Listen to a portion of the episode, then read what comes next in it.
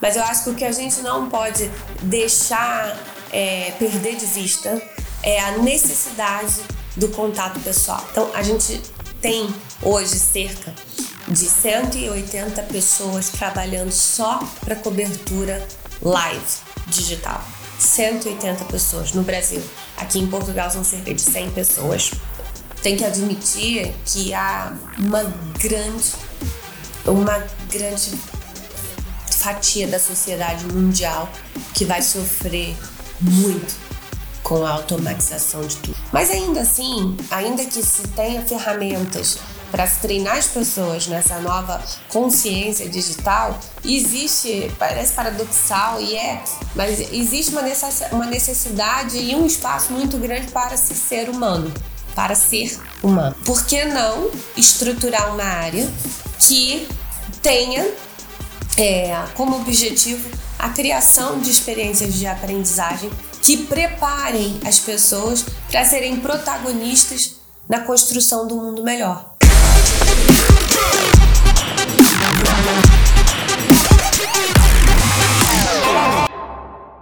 Existem dilemas, existem paradoxos, uh, existem conflitos aí, com certeza nesse uh, no, no universo de extrema conexão virtual, porém pouca conexão presencial, né? Então eu acho que a gente tem que tentar aproveitar o que a tecnologia nos traz de melhor e traz muita coisa boa. De novo, é muito interessante a gente conseguir manter o relacionamento do ponto de vista da marca, ou do ponto de vista do indivíduo, ou uma pessoa que tem um conteúdo como você tem. É legal você um dia posta um vídeo, no outro dia pergunta é, o que, que o pessoal achou, aí alguns vão, vão comentar, sendo positivo ou negativo, você tem chance de saber, aquilo entra para sua base de dados, você começa a aprimorar seu produto, as suas conversas, você sabe se tem. Antes não era assim, concorda? Quem, como é que você sabia? Né? Especialmente sobre conteúdo, porque sobre produto você ainda tinha uma medida muito direta. Eu botei o detergente na prateleira do supermercado. Compraram, não compraram, você está entendendo se está dando certo. Agora, é, raramente, lógico, é, era, levava muito tempo para haver uma percepção de reação se você colocou uma, um artigo de opinião no jornal o Globo, no Público, no Expresso e se gostaram. É um jornal desse tamanho que tem vários. Hum, até mexeu o ponteiro, que aquilo foi vendido por causa do seu artigo, daquele. Leva muito tempo. E hoje não. Hoje simplesmente uh, qualquer meio, ou você que é dono do seu próprio canal, você vai ver, ó, que entrevista rendeu mais para mim. Então, ah, talvez seja um indício de que esse conteúdo é de maior interesse para o meu público. Então tem muitas coisas positivas, mas eu acho que o que a gente não pode deixar é, perder de vista é a necessidade do contato pessoal. Nós fomos atuando de uma maneira muito orgânica.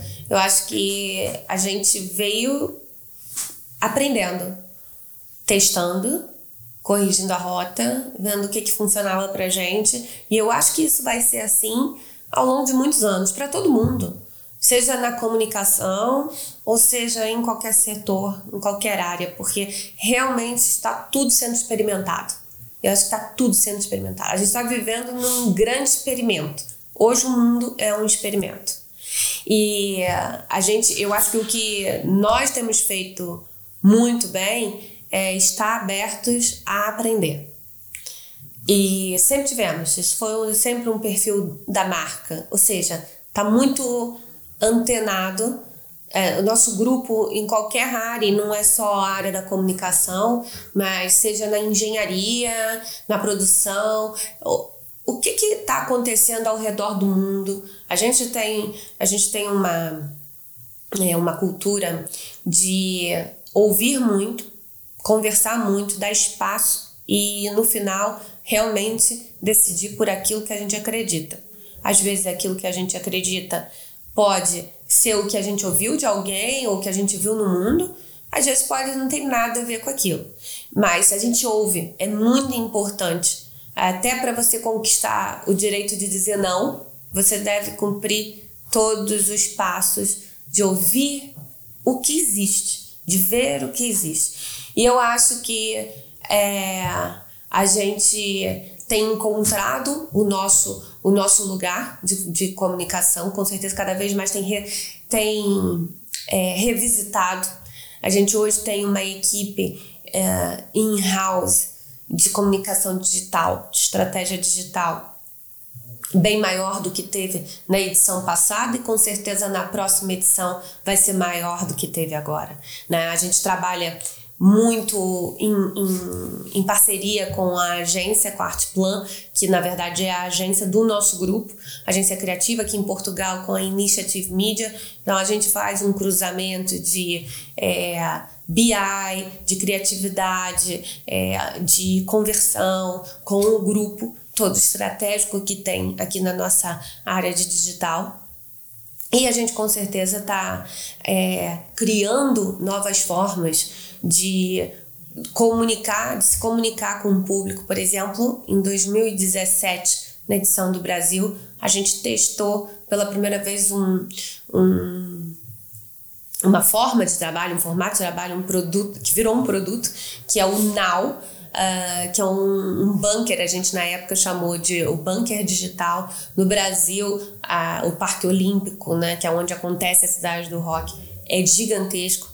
E a gente precisa, a gente tem realmente 100 mil pessoas por dia ali ou mais. E uh, a gente precisa de um QG absurdo para uh, cobrir aqueles metros quadrados todos e ter todas as lives, as stories, todos os vídeos after movies e as fotos e os posts ali, todos os textos, copies, etc. Então a gente tem hoje cerca de 180 pessoas trabalhando só para cobertura live digital. 180 pessoas no Brasil. Aqui em Portugal são cerca de 100 pessoas. E a gente fez aqui em 2018, correu muito bem também. Vamos fazer ainda maior agora em 2020. Então, esse produto se tornou um produto da Artplan, nossa agência no Brasil, que foi incubado e testado dentro do Rock in Rio.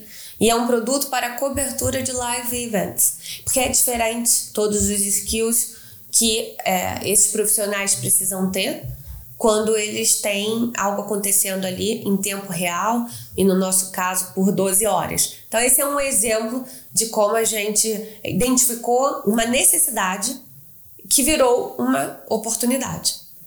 Sim, a gente tem um dashboard super sofisticado com todas as métricas aí.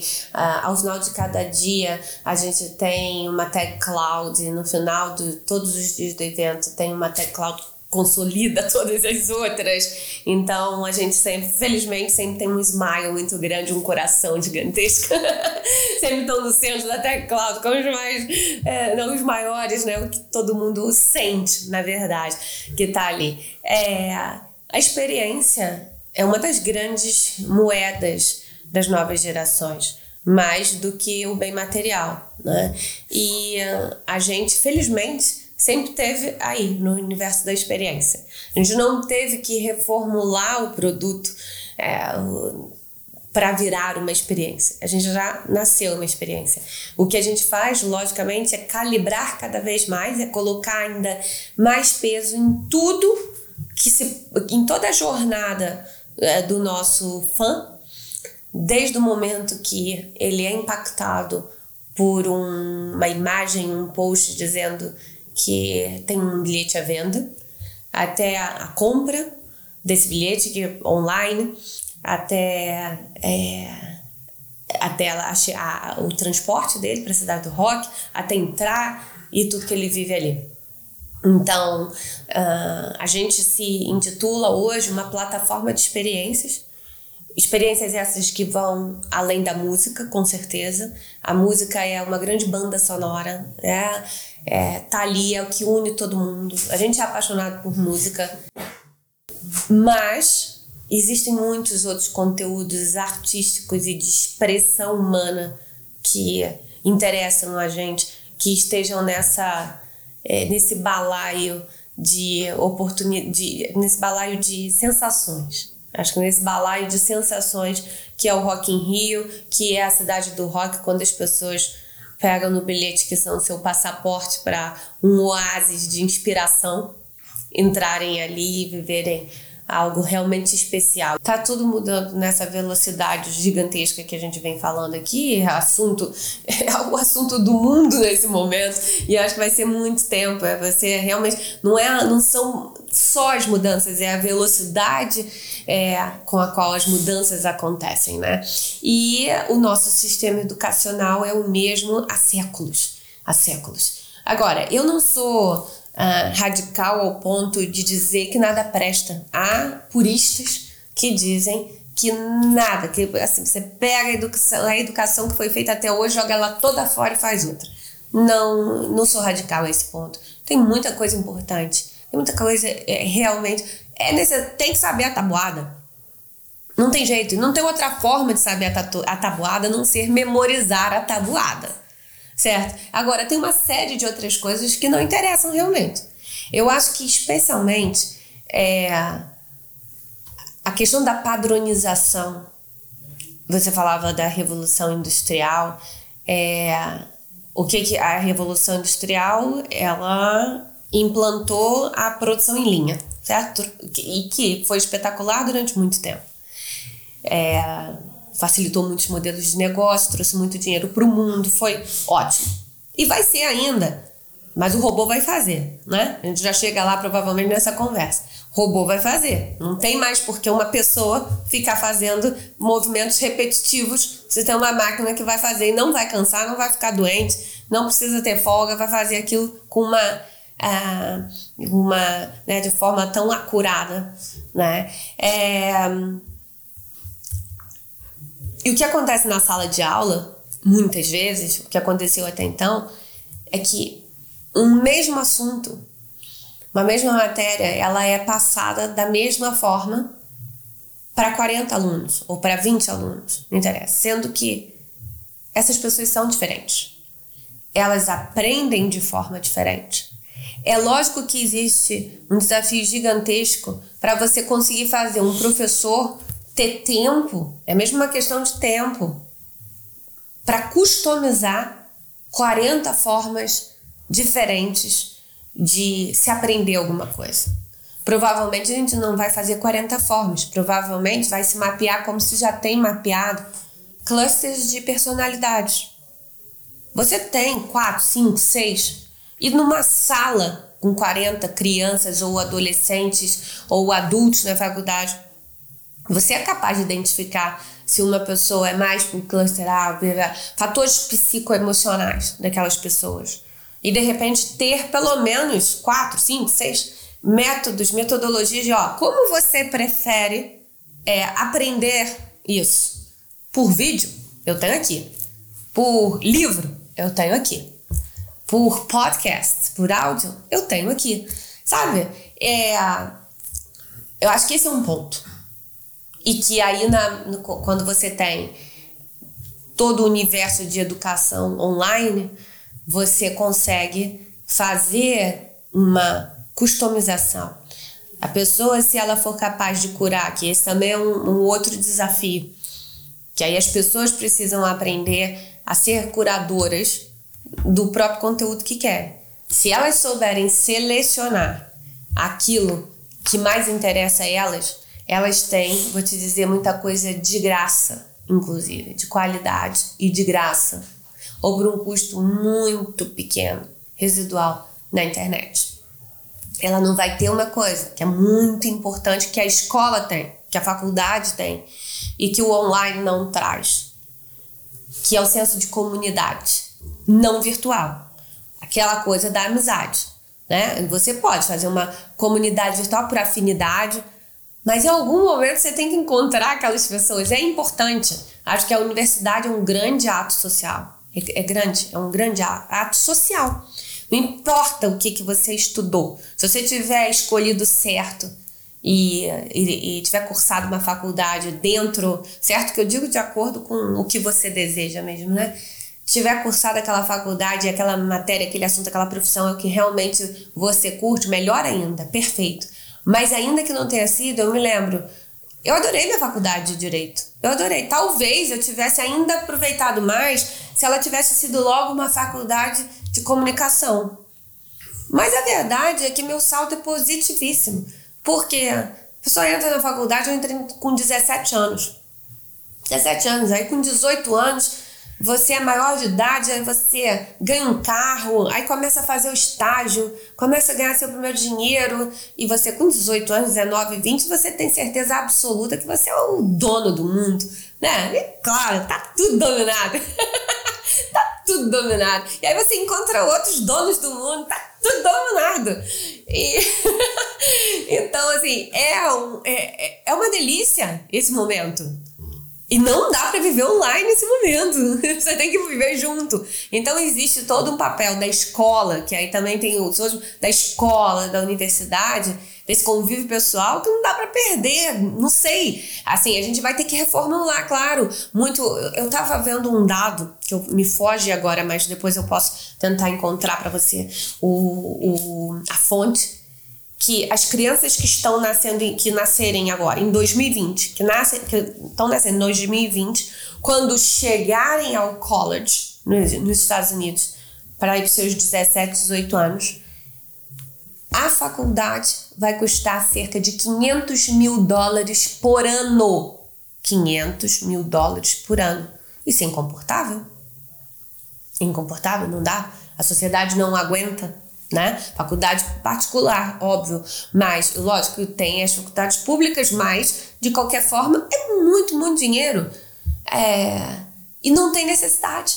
Porque se hoje, de novo, se hoje já tem tanta coisa boa disponível, as pessoas não sabem encontrar, porque elas não foram ensinadas a aprender, as pessoas precisam aprender a aprender, né? É... Imagina daqui a 17 anos.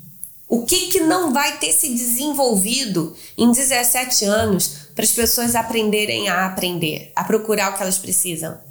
Quem vai querer é, investir 500 mil dólares por ano na universidade? Não vai ser necessário. Depois, o senso de sustentabilidade mesmo, de você colocar dinheiro, tempo, energia naquilo que realmente é necessário, que faz diferença. Se em 17 anos se encontrar uma maneira de aprender com qualidade, por quê?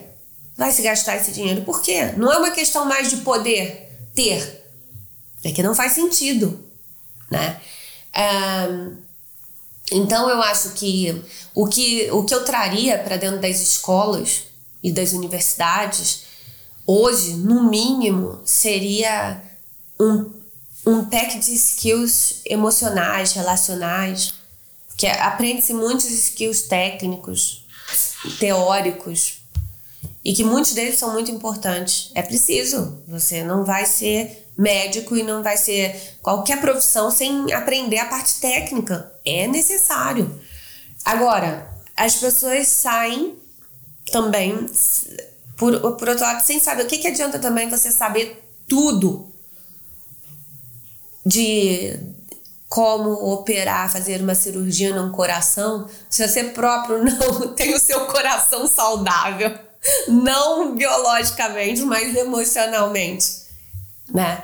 Como que você vai é, se doar como ser humano hum, para o outro ser humano através da sua profissão, que com certeza é um dos maiores canais de fala e de entrega para o mundo que uma pessoa tem.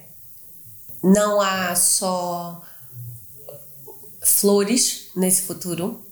Eu acho que, como assim, como também acho que não há só ameaças, mas eu acho que a gente tem que ser consciente também, tem, tem que admitir que há uma grande, uma grande fatia da sociedade mundial que vai sofrer muito com a automatização de tudo, automação de tudo, com a robotização, porque é, se você vê países como o Brasil e tantos outros que são mais pobres ainda do que o Brasil, o nível, o, o grande número de pessoas trabalham em funções totalmente operacionais, ou seja, elas realmente elas pegam uma caixa e colocam, empilham a caixa, elas botam algo dentro de uma caixa, fecham uma tampa.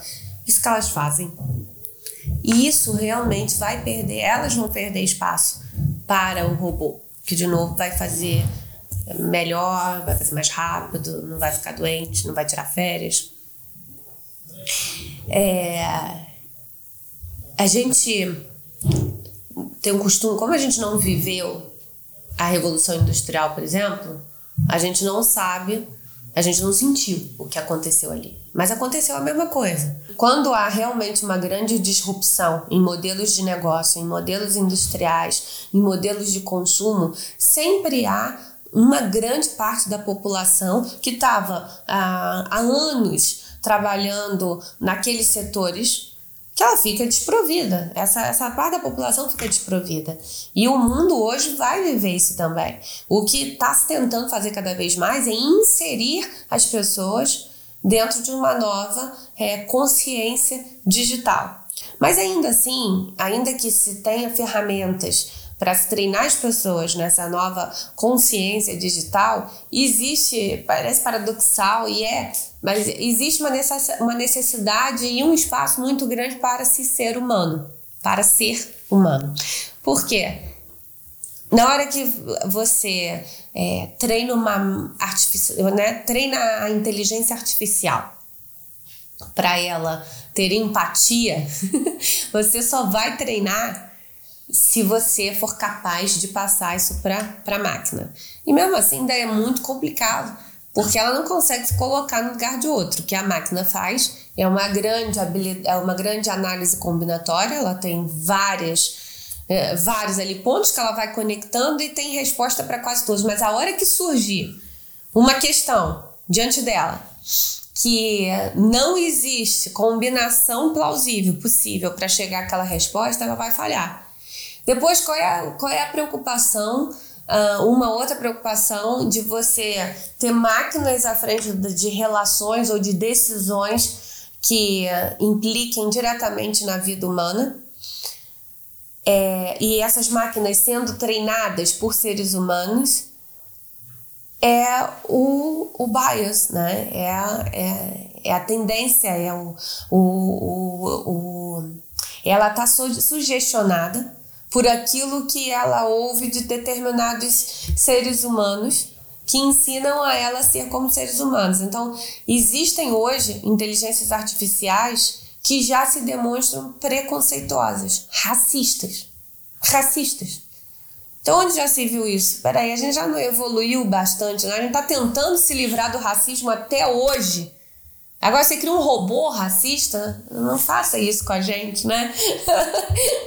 então, uh, então são esses, esses e muitos mais que eu acredito que a gente nem conseguiu visualizar os, os desafios, mas acho que o futuro do trabalho ele vai passar muito é, pelo reconhecimento da condição única humana, vai passar por uma flexibilização essencial de cargas horárias, de espaço de trabalho. E, de novo, não há espaço para radicalismo, eu acho. Eu acho que não há radicalismo em nada, não, há, não tem que haver espaço para radicalismo.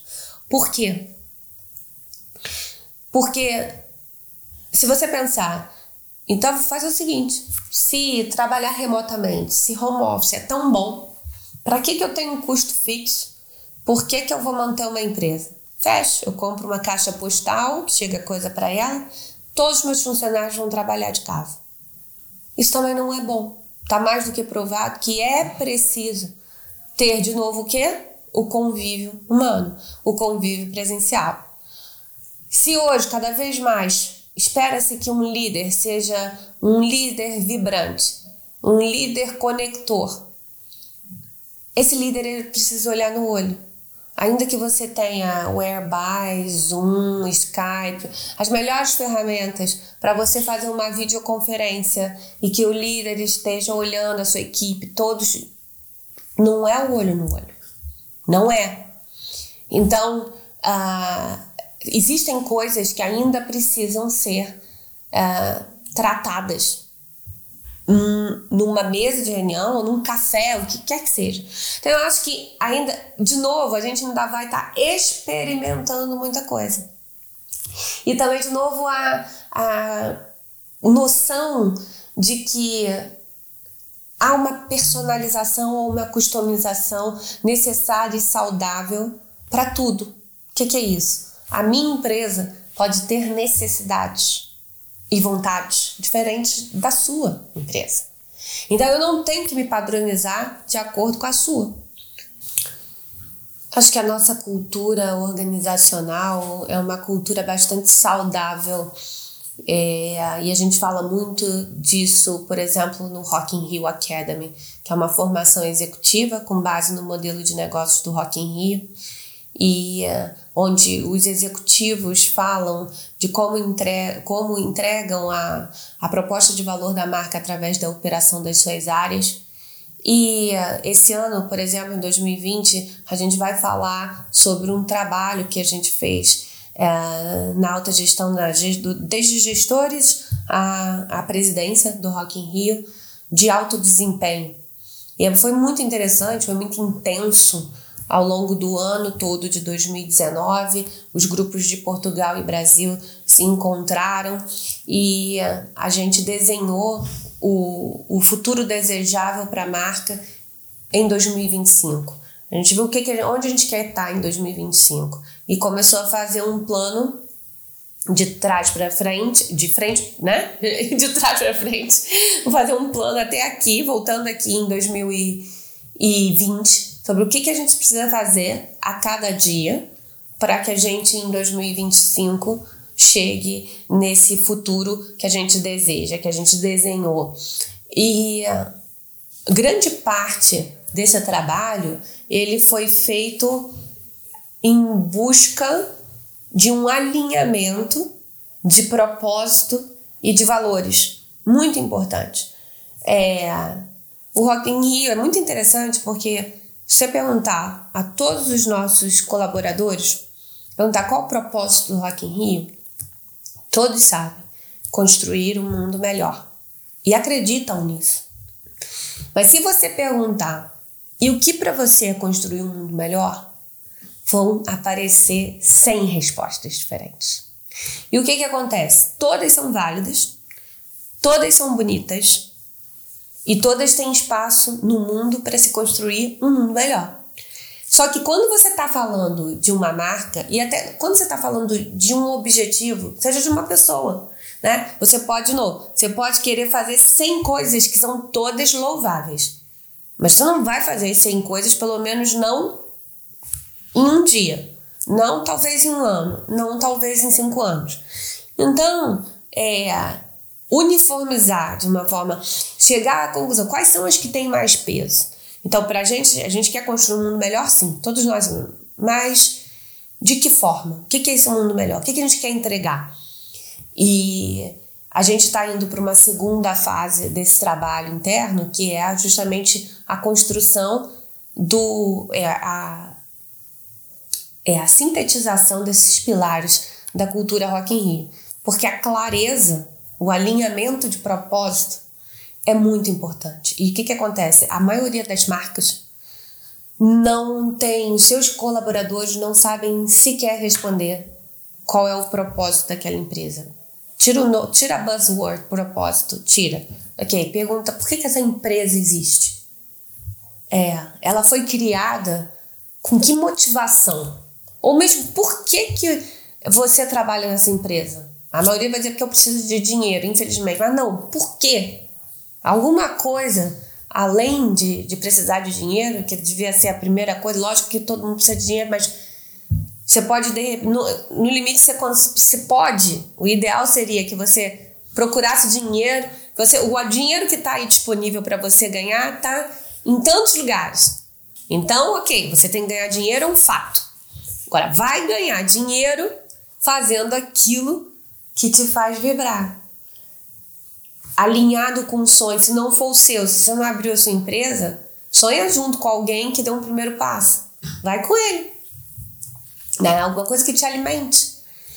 É, e a maioria das empresas, infelizmente, se você pergunta aos colaboradores, não sabem. Muitas, às vezes até acionistas que não estavam ali quando aquilo foi criado, não fazem parte da fundação, do que motivou o fundador, já está muito distante, não sabem. Então, É, acho que o que a gente pode trazer é, de novo, é uma é um caso totalmente fundamentado em verdade de como relações verdadeiras dentro de um ambiente corporativo não só são possíveis, como são extremamente produtivas e rentáveis. Esse projeto que eu acabei de falar com você do Academy, ele acabou sendo a, assim, a primeira centelha assim, para a abertura dessa nova área de negócios para o Rock in Rio dentro da educação. Né? A gente, em 2015, estava fazendo 30 anos de marca, de história. No Brasil, era um ano de, de grandes celebrações, a gente estava sendo convidado para fazer palestras em tudo que era lugar, mas assim, os mais diversos segmentos e as mais diversas áreas do festival. E aí a gente pensou, por que, que a gente não, não consolida, não estrutura esse conhecimento todo? Que cada um, cada executivo acaba fazendo a sua palestra e tal, mas vamos fazer isso de forma estruturada vamos criar um curso. Aí a gente lembrou do Disney Institute, a, a Disney sempre foi benchmark para gente, inclusive no Disney Institute foi.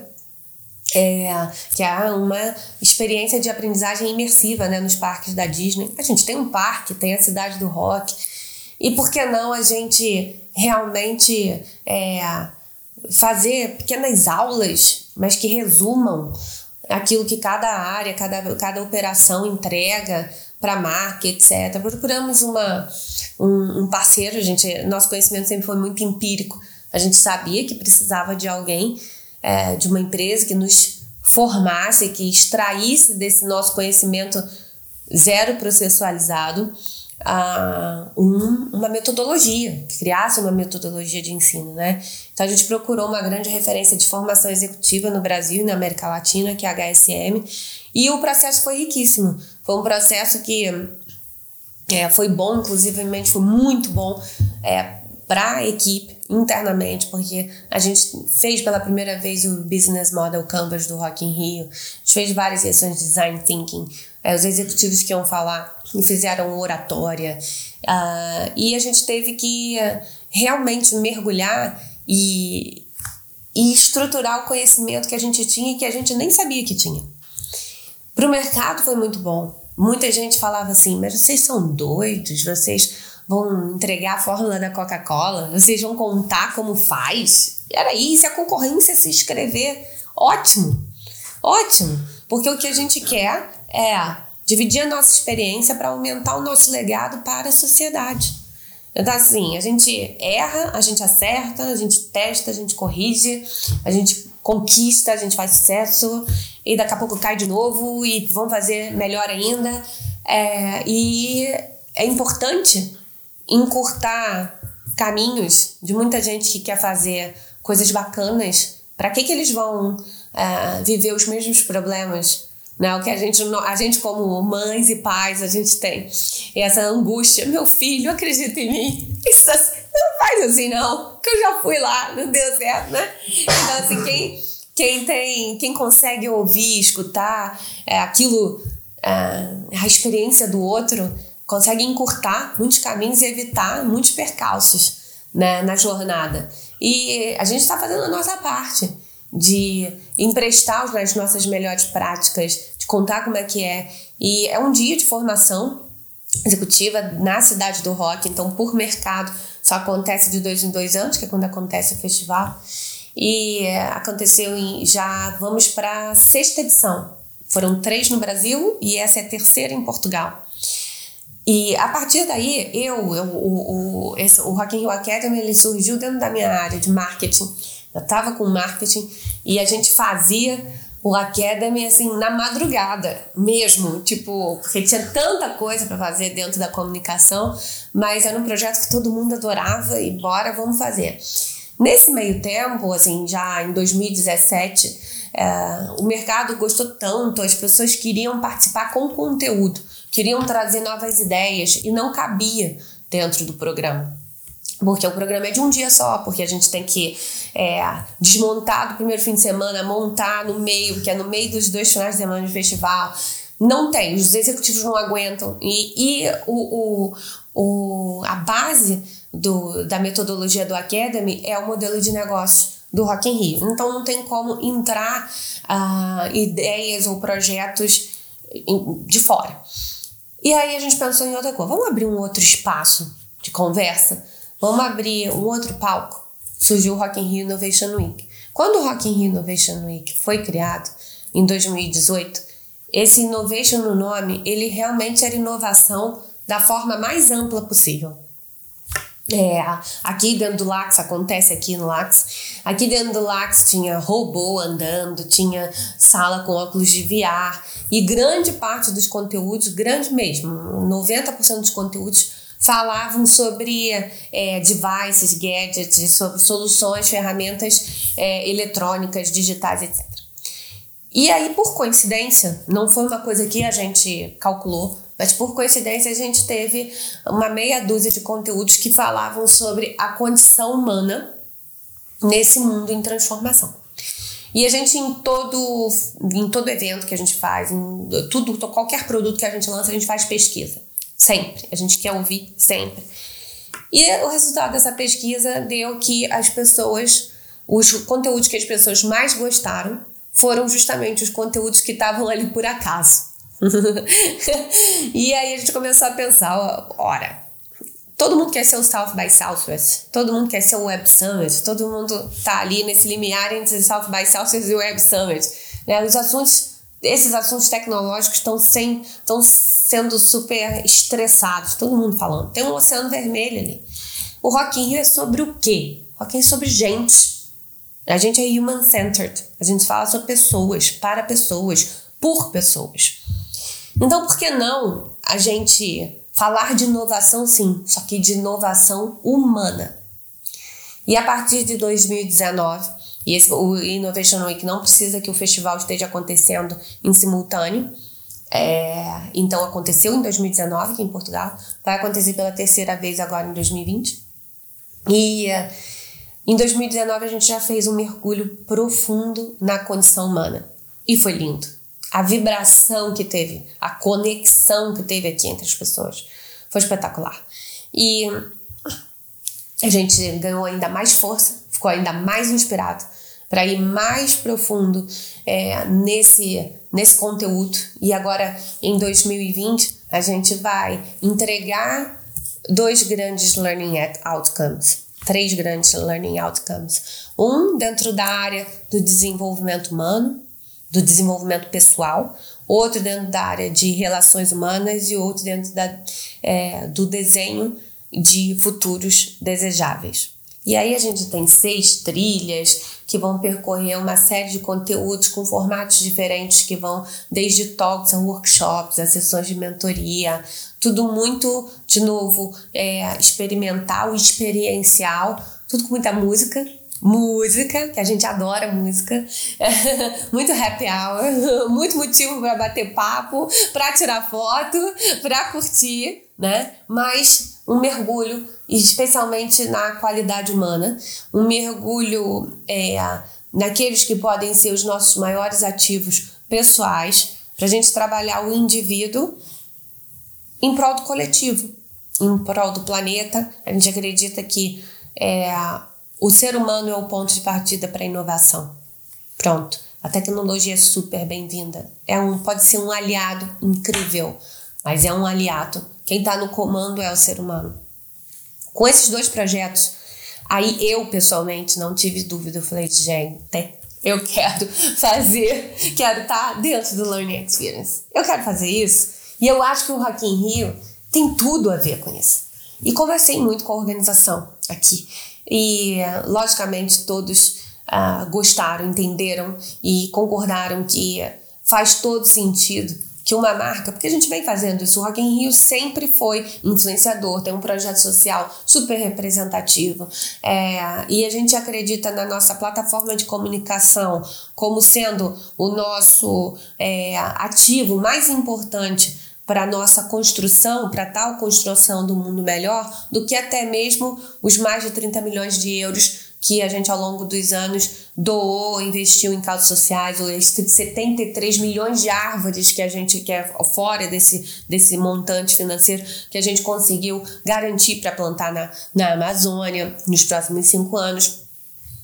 A gente acredita que uma marca tão emocional, que tem um relacionamento tão próximo através da emoção com as pessoas, ela influencia. Ela influencia e tem uma responsabilidade muito grande. Então, nossas mensagens sempre foram muito, muito pensadas. Todas. Então, a gente sempre tentou colocar na mensagem mais. que parece mais, talvez, mais leve, mais superficial possível. Ali tem a nossa verdade. Ela não vai fugir da nossa verdade. Por mais ligeira que seja, ligeiro que seja o contato. E se a gente sempre foi assim, por que não estruturar uma área que tenha é, como objetivo a criação de experiências de aprendizagem que preparem as pessoas para serem protagonistas na construção do mundo melhor. Então, se o Rock in Rio existe para construir um mundo melhor, a nossa área de Learning Experience foi criada para preparar as pessoas para protagonizarem a construção desse mundo melhor.